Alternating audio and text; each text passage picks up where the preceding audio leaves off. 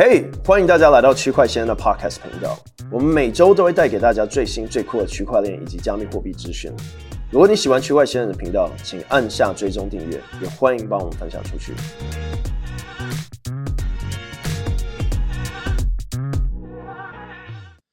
嘿，大家好，欢迎来到区块先生的有必要播客吗？今天我们的主题呢，要来聊聊 Forks 啊。那 fork 是什么呢？Forks 呢，基本上就是呃复制一个现有的合约。然后呃，我想要聊的是说 Fork 的一些理念，然后为什么这在加密货币世界里是一个，我觉得算是一个很重要的议题。然后有时候大家会认为它是不好的，但是某方面。它又是非常重要的一个东西哦。好，那在开始之前，我要提醒大家，加密货币投资非常高风险的一件事情，所以如果你不懂的话呢，就绝对不要碰。今天讲的都不是任何的金融建议。Cryptocurrency investments really high risk, so if you don't understand it, please don't touch anything said today is not a financial advice. 好，Forks 啊、呃，有分很多种。我们讲 DeFi 的 Fork 的话呢，比较知名的就是 Uniswap 的 V2 合约。Uniswap V2 合约一出来后呢，嗯，过没多久。就有了这个 SushiSwap，那 SushiSwap 就是 Fork V2 合约。那因为 Uniswap 一开始没有发代币哦，SushiSwap 就对它进行了这个吸血鬼攻击，然后呢，啊、就发行了自己的代币做奖励的这个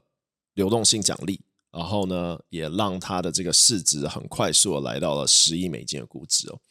后面呢，币安智能链就出了，那币安智能链呢，也是一个 Fork，它是 Fork 了啊、以太坊的这个 EVM。然后呢，成为了算是早期的呃 EVM fork。后面呢，也有了其他的 EVM fork，像是 Phantom、呃 Near，还有这个雪崩 Avalanche，还有像是各条交易所上的这个 EVM fork，像火币链啊、OK 链啊、Crypto.com 有 Cronos 啊这些。那 fork 呢，在 NFT 里面也有，像我们常看到的这些 ERC 七二一。各式各样的版本都可以算是一种 fork。那为什么 fork 呢是一个很重要的议题啊？因为很多人会觉得说，哎，今天一个项目来融资，然后它只是一个 fork 的话呢，是否是好还是不好？这有不同的观点。因为第一，在这个币圈里面呢，有一个事情其实有点本末倒置。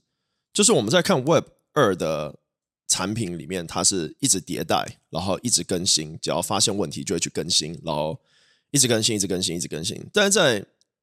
DeFi 市场里面，或是 NFT，反而更新风险很大，因为如果你嗯是一个 DeFi 项目好，然后你出了一些新的合约，出了一些新的功能的话，这就有可能导致这些产品呃。出了一些漏洞，然后导致说你整个项目就垮掉，或者说如果你今天写了一个全新的合约，然后没有足够的测试的话呢，也有可能出问题。比较知名的案件呢，像是 Axie Infinity 的 Ronan Bridge，或是像是这个 Nomad Bridge，由 aslo z 跟 Jump Crypto 投资的一个项目，在上线没多久呢，就遭骇客攻击，损失一点六亿美金，那那项目基本上也就停滞不前了。那后面呢，也有出现很多这种各式各样新型的 DeFi 项目，不管是做这种啊、interest rate swap 啊，或者是一些啊、期权期货的产品，就是把啊、中心化金融的产品带到 DeFi 世界里面，然后创造一个新的合约，没有足够的 test cases，没有足够的 auditing，也会出现问题。这也是为什么我们看到啊、大部分的蓝筹项目它的合约呢更新的速度是很慢的，比如像 Aave。它出了 V 二后呢，过了很长一段时间才出 V 三。那 V 二跟 V 三合约基本上是不做更新的。同样，我们在 Uniswap 上面看到 V one 和 V two 也不做更新，它就是直接出一个 V three 全新的合约。这样至少能确保说，如果 V three 出问题，不会影影响到 V 二的用户哦。同样，在 Curve 上面，我们也看到它的合约也不做过多的更新，因为更新就有可能创造出新的漏洞。那我们今天聊 Forks，就是要想一下 DeFi 里面有很多的合约呢，它是被 battle tested。比如说，在 V2 的 Forks 呢，它真的不好吗？我们来看看雪崩协议上的 Trader Joe，它基本上在最开始的版本呢，就直接复制了 Uniswap V2 到了雪崩协议上面。在那时候呢，已经有其他的 V2 合约上去，像 Pangolin，但 Trader Joe 呢，就改变了它的代币经济模型，改变了它行销的方式和它 BD 的方式呢，创造出一个全新的价值，然后做了一个全新的利润的分配，跟这个 SushiSwap 又不一样，然后让它稳固了在这个雪崩协议上的去中心化交易所的龙头地位。同样，PancakeSwap 那时候竞争也很激烈，有这个 Burger，有各式各样的 Swap 在 BSC 上面，但 Pancake 呢，最后受到这个 BSC 的和币安链的这个支持，然后呢，也成为了一个很核心的角色。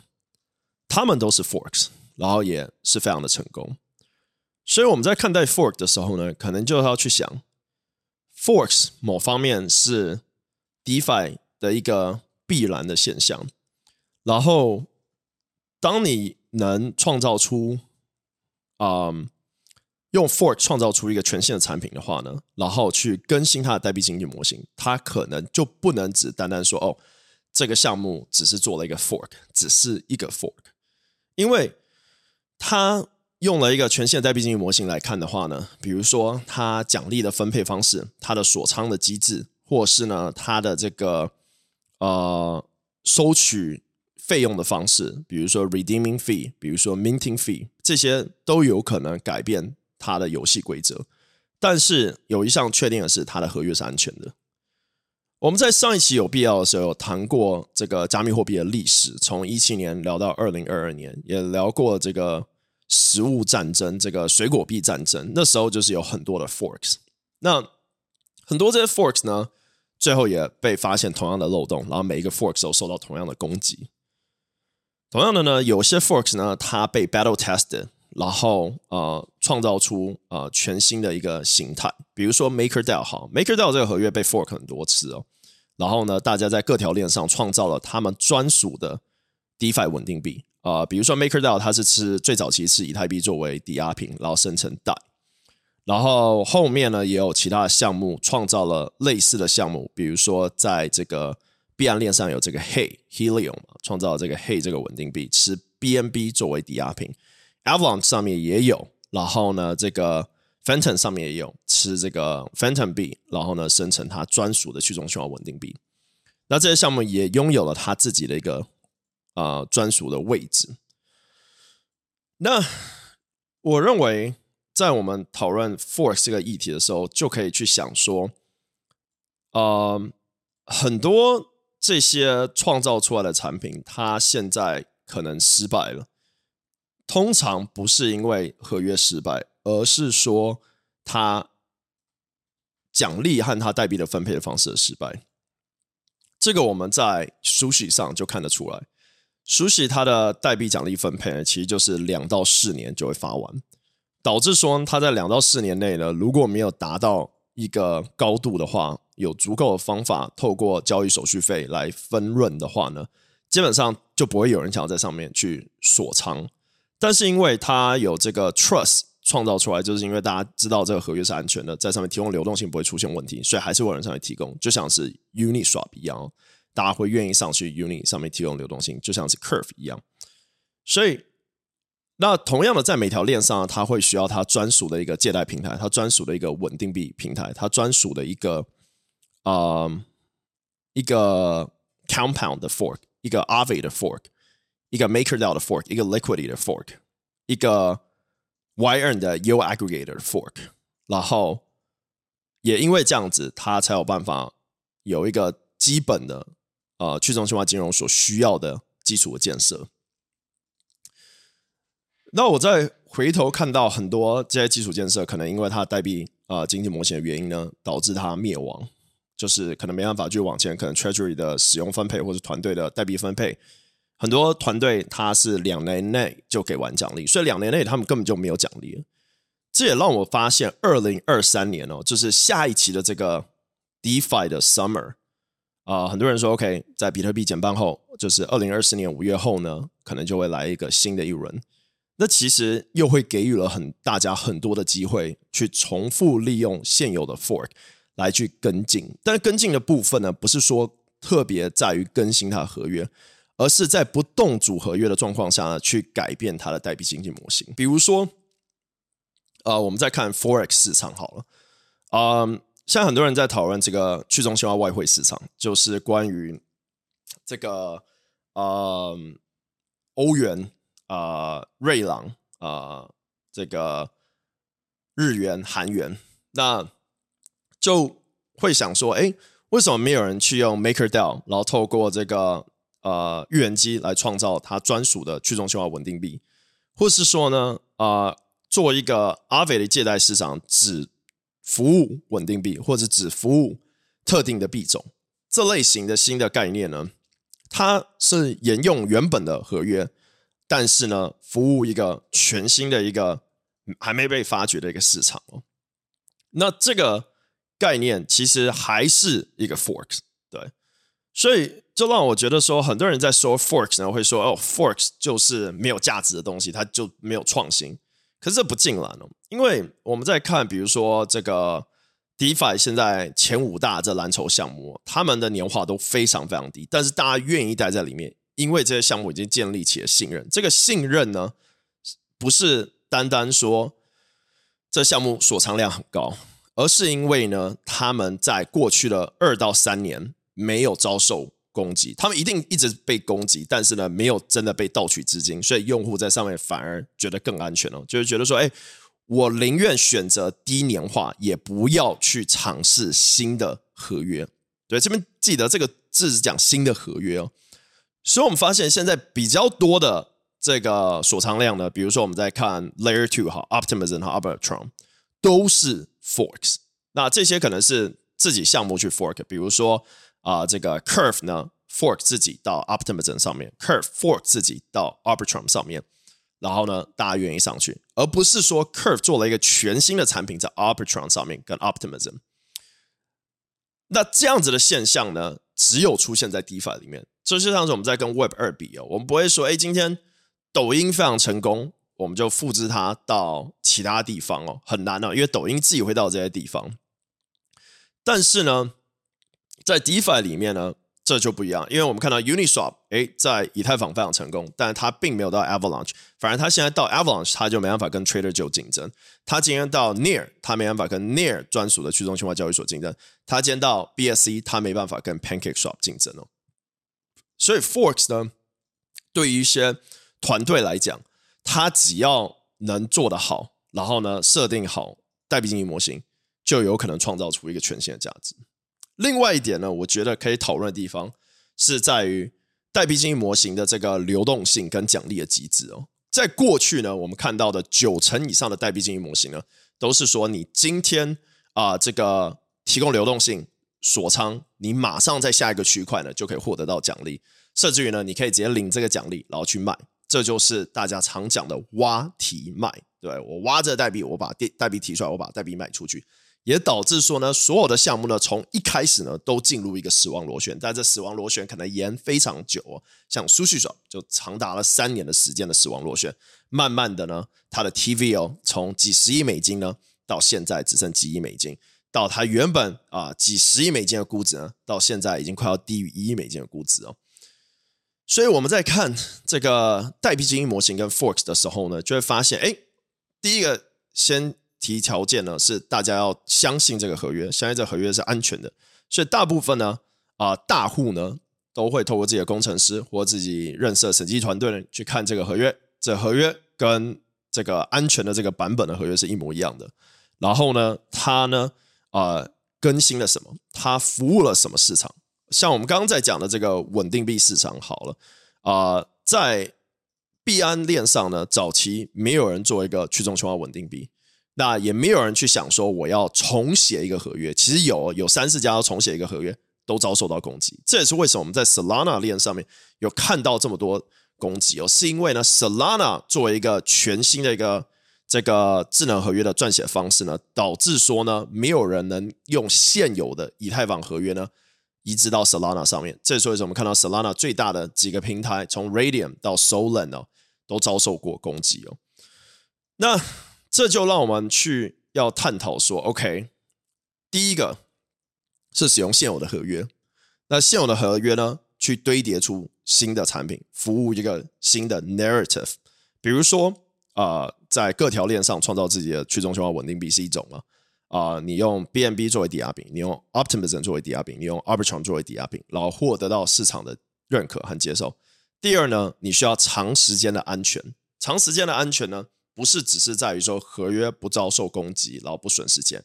而是呢，你在代币给予这个奖励的部分呢，有足够的安全度。比如说，我们在看 Sushi Swap，它在这个三到四年的时间内呢，币挖完了，它基本上就没有价值了，因为它失去了给予奖励的这个安全奖励的部分，奖励没了，大家就不想上去提供流动性了。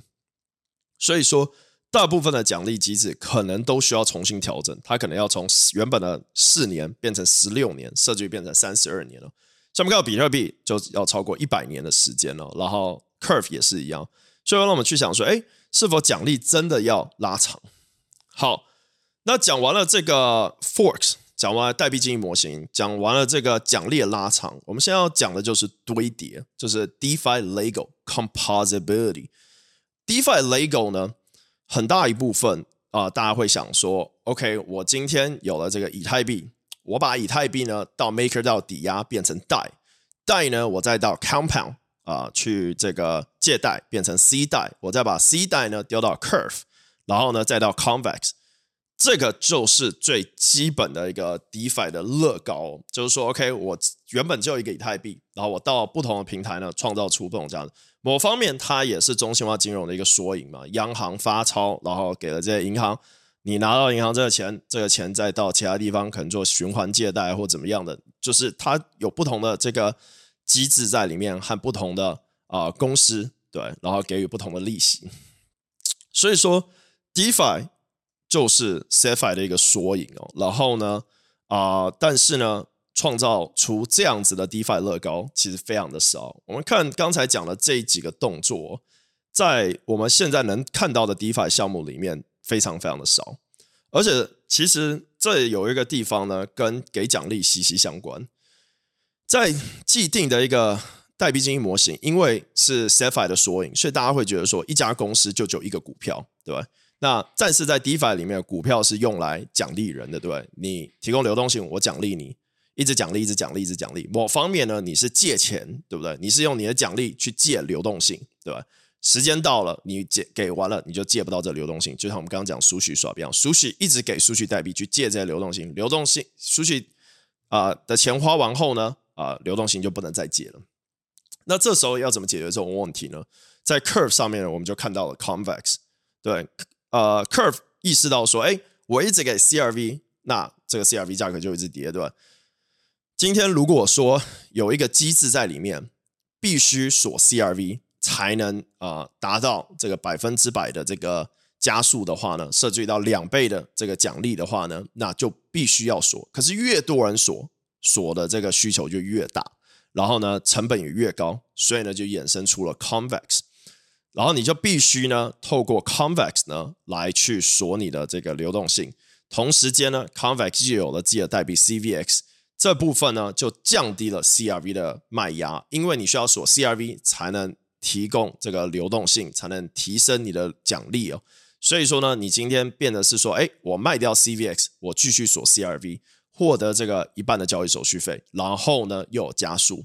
但是 Convex 呢也会挖完，对，所以 Convex 的这个发的时间呢很特别，它是一个动态调整的，就基本上短时间内呢很难挖完，然后呢就有用户呢去想说，哎，我今天如果已经在 Convex 上面赚这奖励，可是我每周需要去领这两个，或每两周因为 Gas fee 会很高，所以就有人呢在上面做了一个堆叠的产品，这个 Aladdin DAO 呢在上面做了一个 Concentrator。然后 concentrator 呢，去帮你啊、去拿着奖励，再帮你锁进去做 compounding 的动作，然后让你的这个年化率提升。所以在这边我们看到了一个什么？我们看到了刚才讲的这个 Lego DeFi 乐高模型以外呢，我们又看到了这个专门为某特定项目所创造出的共生体。比如说 Convex 在其他项目上就没有任何价值嘛，但是它在 Curve 上面呢，就创造出极大的价值。又可以收 performance fee，然后呢，在 Convex 上面又出现了这个 Concentrator。甚至呢，现在还有了 Staked Out Wire 和其他的项目变成一个 Concent 呃这个 Convex 的专属的这个 Compounder。那这些呢，某方面就有点像是他们是啊、为了 Curve 而存在的一个项目，就变得是说啊、有点颠覆了原本我们对于 DeFi 只能发一个代币，虽然 Curve 还是只有一种代币，但是因为它拥有了这些共生力，这些共生力所发的代币呢，减缓了 Curve 的挖题脉。也意味着说呢，延长了它的死亡螺旋，让它不会这么快的被挖完，对，这么快的死亡。然后呢，在这个时间呢，出现了一个价值的发现了，比如说它的交易手续费提高，让这个 CRV 呢能算出它的 intrinsic value，能知道说我今天锁一个 CRV，平均每个礼拜能分到多少的交易手续费哦。然后呢，再来另外价值呢，就是它的整个概念嘛。它的概念呢，就是去中心化的稳定币交易所。某方面呢，就是一个去中心化的 Forex 一个外汇市场哦。那在这边呢，概念又可以再增加价值到你的这个代币的经济模型上面，就有点像我们今天在看电动汽车一样，Tesla，或者说我们在看。啊、，SpaceX 在看这个 Starlink 一样，就是你有了这个全新的概念在这里面的话呢，在这边呢还增加了第三种，就是我们刚刚讲的这个安全度。一个项目呢，其实现在已经不是在比 TVL，不是在比年化率，不是在比 PE ratio 市盈率，而是在比安全度。比起一个全新的项目，拥有最强的 VC 去 back 的项目呢，可能大家都还是会选择比较安全的这个，因为一个全新的，像我们刚讲这个 Nomad Nomad Bridge 呢，就有可能马上受到攻击。给你再高的年化率，给你再酷的新的产品呢，都可能在一年后呢遭到攻击，然后损失一切哦。但是这不代表说呢，Uniswap V 二、V 三或者 Curve 呢不会啊、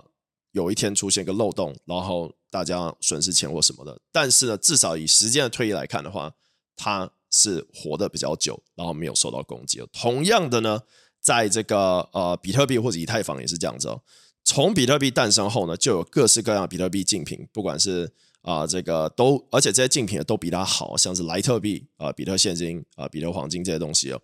但是呢，因为比特币足够的去中心化，足够分散，它就算比这些新的 fork 来的差，它都还是比他们好，因为呢。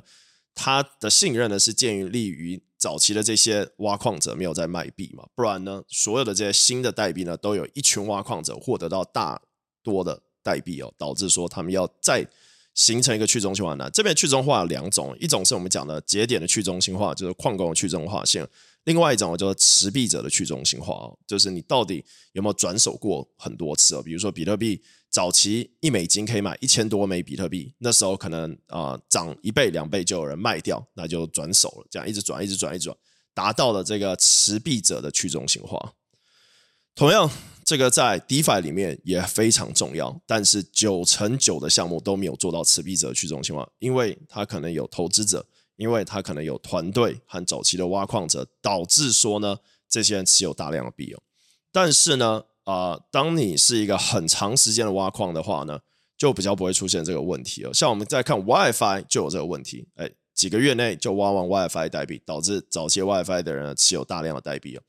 但是呢，全新进来的人就不一样，就像是 Curve 的早期挖矿者哦，后来进入一个牛市，可能没有人在挖了，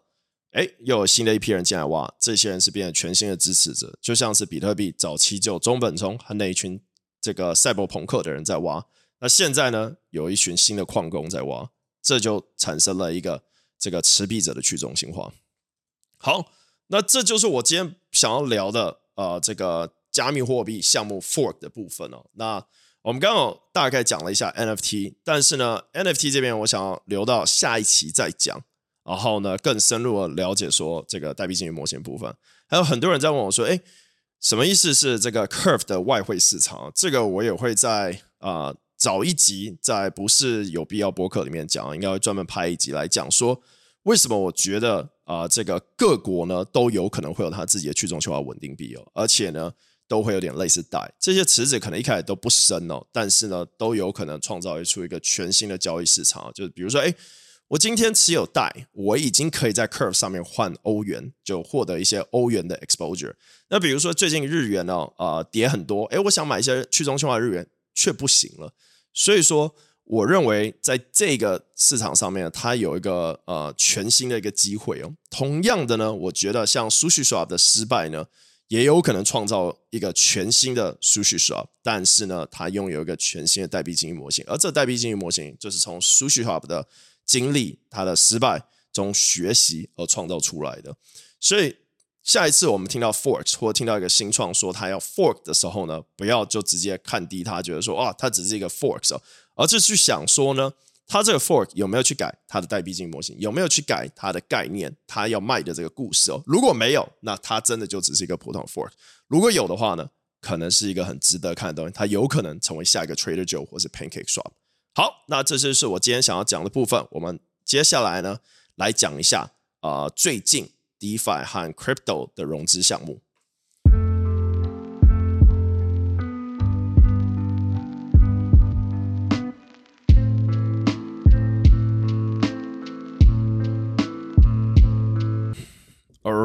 年初呢，有一些新的这个融资项目。第一个呢，叫做这个 OnDefi，是一个 DeFi Meta Aggregator。然后他们啊、呃、融了一百万美金的种子轮，投资方呢有 Angel DAO、Paraswap、Stacker Venture 啊、Capital Capital、White Loot Capital 啊、这个 Crypto 啊、Cryptos、Yellow Spoon、Tenzo Capital、Stake Capital、Hyper Growth。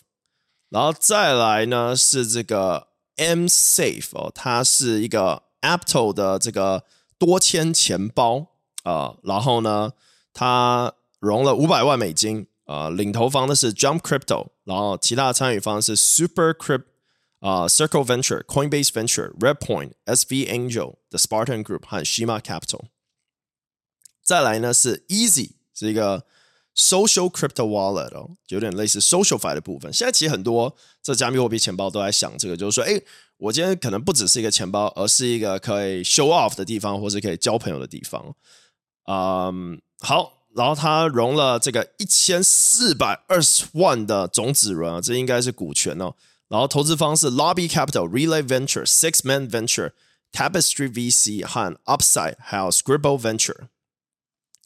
再来是这个 Cryptony 哦，它是一个加密货币的这个呃计税平台哦，然后融了五十四万美金啊、这个是 Pre-Seed 轮啊、领投方呢是 FF Venture，还有这个 Pointer Capital。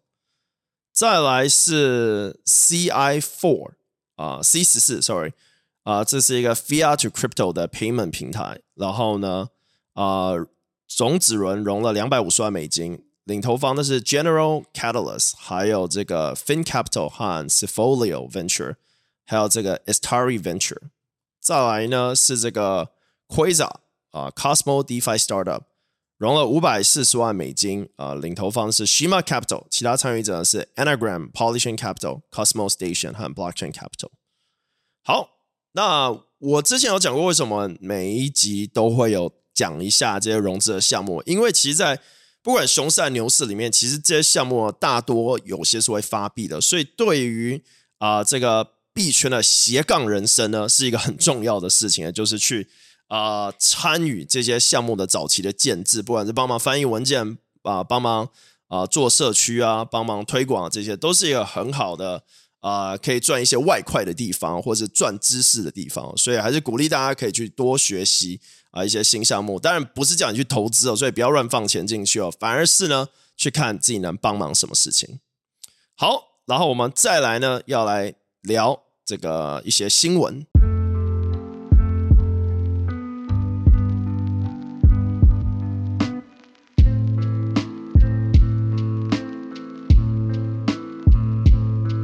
All right，那本周呢？啊、新闻呢，呃，有第一个就是这个双子星的交易所，这个 Gemini Exchange 啊、呃，他们呢又在跟这个 DCG 的 CEO Barry Silver 呢，呃，公开对呛哦。然后呢，就是因为在十二月的时候呢，他们就有下一个最后通牒，呃，跟对方讲说，你一月八号一定要给我个答案。结果没有，一月九号呢，这个 Cameron 呢就直接又说。啊、这个你你真的不守信啊！然后呢，又把很多这个对话记录传出来。然后呢，DCG 的 CEO 也承认啊、里面的一些指控哦，所以我觉得 DCG 跟这个 Gemini 这个事件真的还会继续演下去，而且对于币圈到底是否有很大的影响，我觉得多少还是有，因为 Earn 的用户有三十四万人哦，所以这些人对币圈就有点像当时 Mt. Gox 一样，就是很大一群人呢，啊、对币圈就是呃很失望，然后受非常的受伤哦，就再一度啊、就是。强调一个字，就是 not your key, not your coin 哦，就是如果你不持有那个私钥，那个币真的就不是你的。好，另外一个比较算好消息哦，就是沙特的这个王储们啊，or or 就沙特的这个 UAE 哦，他们创了一个新的 fund 哦，叫做这个 Venom Venture 哦，然后啊，这个 fund 呢，啊是十亿美金的大小，所以在币圈里面算是。蛮大的哦，就是我们刚刚讲的很多这些 fun 都是一亿美金左右，这个是一个十亿美金的 fund，然后它会专门投啊、DeFi、GameFi，还有这个 Web3 的 Dapps 哦，就是 infrastructure 类型的。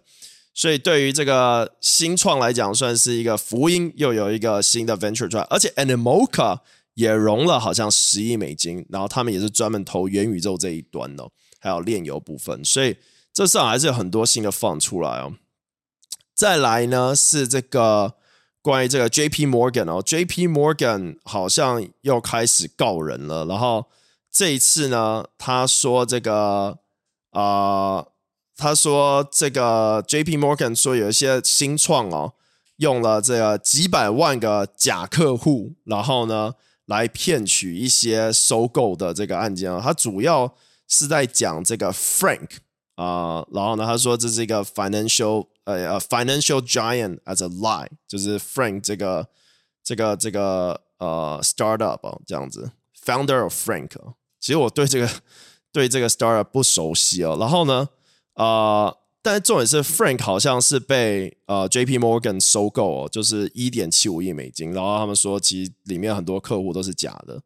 然后我都觉得，哎，这是滴滴没做好，怎么很多这些大机构都没有把滴滴做好呢？然后呢，另外一个就是我们刚刚讲的这个 Quasar，就是融了五百四十万美金哦。然后看起来这个项目呢，和其他几个 DeFi 项目呢，近期都有融到钱哦。这个其实也算是一个很特别的事情。虽然我们每一期有必要都有讲项目融资，但你可能会发现，在过去几集就是都是在讲元宇宙、GameFi、NFT，很特别。这些项目大家都还是很喜欢，大家就觉得市场上很缺链游，很缺这些东西。可能 DeFi 风险比较高，容易被 exploit 吧，就容易被攻击。然后 DeFi 真的很少。然后近期 Cosmo 链上还有 Aptos 和 Sui 上的一些项目都在融资，而且非常符合我们刚才播客刚开始讲的这个 Forks 哦。很多 Aptos 和 Sui 上的东西都是 Solana 去的，比如说借贷平台，比如说稳定币发行平台，比如说 AMM，都是来自于一些 Solana 拥有的这些产品，然后呢移植过去哦。所以像很多 Solana 的。啊，项目呢，其实他们本来就觉得，哎，Solana 好像现在就这样子。那而且很多不虎小，很多现在去 Aptos 和 Sui 的项目，原本都在 Solana 上面开发，而且在上面甚至有发币。只是他们觉得说，哎，我 Solana 现在有一个币，那我再到另外一条链上再做一件事情。所以真的是让名副其实的很多这些事情，真的只能在 Crypto 上面发生，因为你很难听到一个创始人今天股票上市了，马上过没多久又开一家公司有股票上市了。基本上非常少见，而且可能不可能哦。所以在 DeFi 里面，这就常发生。然后现在这些链呢，也非常缺项目方上去开发，所以也就是啊、大家都你情我愿了。好，那这就是这周我想聊的事情了。其他一些事情，关于就是可能这些 CeFi 平台，我知道大家一直想要我聊一些 CeFi，关于他们怎么帮助他的用户啊，或是说呃用户怎么呃拿回钱。但说真的，这黑天鹅事件真的是很难。预知啊，而且很多 CeFi 平台可能跟 FTX 根本不熟哦。那我们现在看到的一个案件是已经出炉了，就是 Celsius 的部分哦。那结果说 Celsius 好像真的是啊、以法律上来讲，他们是拥有客户说 deposit 进来的资产，所以因为 FTX 或三箭资本的这个或者 Luna 这个黑天鹅事件，Celsius 并不需要赔偿他的用户哦。那用户也已知这些风险，所以对于其他的 CFI 平台或者未来新的 CFI 平台，我觉得他们可能都会把这些规则和条款写得很清楚，不然说实在的，最终也没有人敢在这市场里面做东西啊。因为诶，如果散户亏钱，那大家都得都得去赔出来这样子哦。那要怎么赔那？不然就赔人头，是不是？所以我觉得，呃，新创产业本来就有它很大的风险，但同时呢，对于创业者来讲，要知道这市场的风险，但同时对于这个啊、参与这些创业的的这个散户，使用这些新产品的散户呢，也要去知道其风险哦。而不是就一股脑的冲进去，我把鸡蛋都放在同一个篮子里。好，那我们这一集就到这了。记得加密货币投资非常高风险的一件事情，所以如果你不懂的话，就绝对不要碰。今天讲的都不是任何的金融建议。Cryptocurrency investment is really high risk. So if you don't understand it, please don't touch anything said today. Is not a financial advice. 我们下一期见，拜拜。然后，如果你今天在 YouTube 上看的话，请帮我订阅，然后把小铃铛点开，你就不会错过下一集。谢谢你这个扩张。如果你觉得今天直播你有学到新的东西，也帮我把影片给分享出去。区块链的每日直播是每周一、每周三、每周五呢都会讲最新的区块链新闻，然后各种加密货币跟去中心化金融 DeFi。我们明天见，拜拜。